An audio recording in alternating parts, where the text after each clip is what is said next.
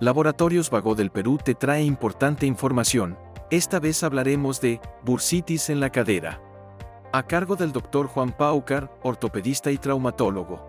¿Qué es la bursitis en la cadera y cuáles son los síntomas más comunes? Las bursas vienen a ser bolsas que contienen líquido y que se encuentran entre los músculos a nivel de las articulaciones. En el caso de la cadera, pues se encuentran al lado lateral del muslo. Los síntomas más comunes eh, de esta afección son dolor principalmente eh, y esto incrementa con el movimiento de la flexión de la cadera, ¿no? Subir, bajar escaleras, pasar de la posición de cunclillas a la posición de pie también puede generar dolor.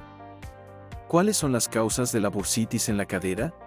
Las bursitis de la cadera son causadas principalmente por eh, ejercicios eh, o actividad física repetitiva, ¿no? Algo en forma repetitiva.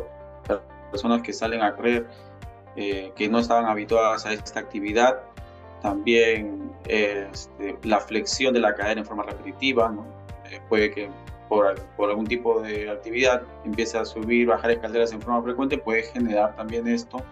Caídas también están asociadas a, a, a la bursitis trocantérica y así también a otras enfermedades como la artritis reumatoide, estos pacientes tienen tendencia a hacer bursitis y también aquellos que han sido posoperados de alguna cirugía de cadera, porque los implantes pueden generar irritación a nivel de la cadera y provocan bursitis.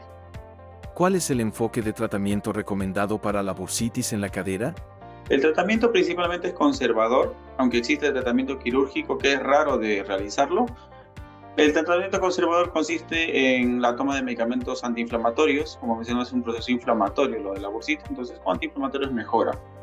También evitando las actividades que empeoran el ejercicio, como mencionamos, eh, si es que hay flexión de la rodilla, eh, ejercicios eh, de reciente inicio que hayan provocado esto, si las suspendemos, pues los síntomas mejoran.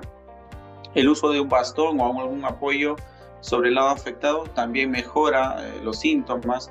La terapia física, un pilar fundamental para este tratamiento. Y las infiltraciones de corticoides es un paso mucho más lejano, pero que también se puede usar para mejorar el dolor. Sigue informándote con Laboratorios Vago del Perú. 30 años. Misión que trasciende.